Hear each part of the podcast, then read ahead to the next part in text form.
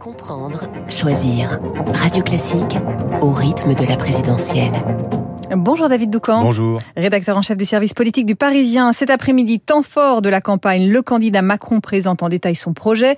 Dans la foulée, une brochure sera distribuée à 6 millions d'exemplaires et ses relais dans la société civile vont également passer à l'action, David. Oui, euh, à peine présenté, le programme d'Emmanuel Macron va être testé. C'est la nouvelle mission des fameux relais société civile du candidat. Il s'agit d'une soixantaine de personnalités coordonnées par le député Roland Lescure.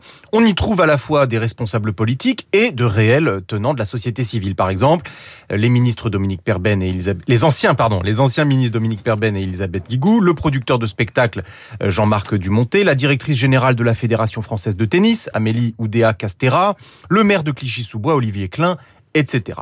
Alors, jusqu'à présent, ces hommes et femmes euh, devaient être à l'écoute, chacun dans leur domaine, pour alerter sur les attentes de tel ou tel secteur.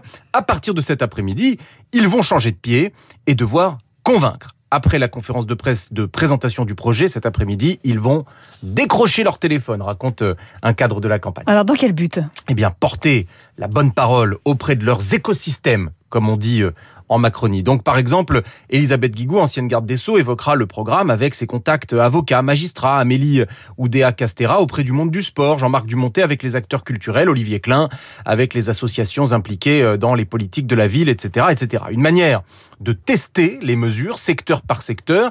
Une note de synthèse qui résumera toutes ces remontées sera produite la semaine prochaine et transmise à la direction de la campagne.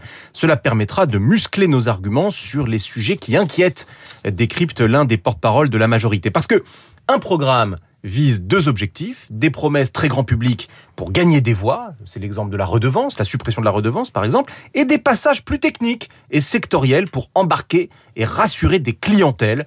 C'est une campagne plus souterraine que l'on voit moins, mais tout aussi importante. Merci David Doucan, l'info politique tous les matins également dans le Parisien. Bonjour David Abiker. Bonjour Aurélie, bonjour à tous. Les titres de la presse et ce matin, une île et mots. Et un mot, pardon. Et un mot, pardon. L'île, l'île c'est la Corse et le mot c'est autonomie. Le dialogue amorcé, titre Corse Matin avec des conclusions fin 2022 et l'autonomie en point de mire. Violence en Corse, Macron joue la carte de l'autonomie, c'est le gros titre du Parisien. La Provence fait la une avec une photo de Gérald Darmanin au milieu des micros tendus par les journalistes avec ce titre L'autonomiste. Le Figarotique Autonomie de la Corse, l'exécutif sème le trouble.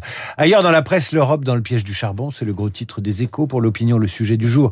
Et qui préoccupe, c'est la crise alimentaire mondiale qui vient. La Croix se demande si on pourra un jour juger Poutine. Quant à Libé, le journal confie les clés à des auteurs de bandes dessinées à l'occasion du festival d'Angoulême. Enfin, Society met tous les candidats de gauche à la une en couverture.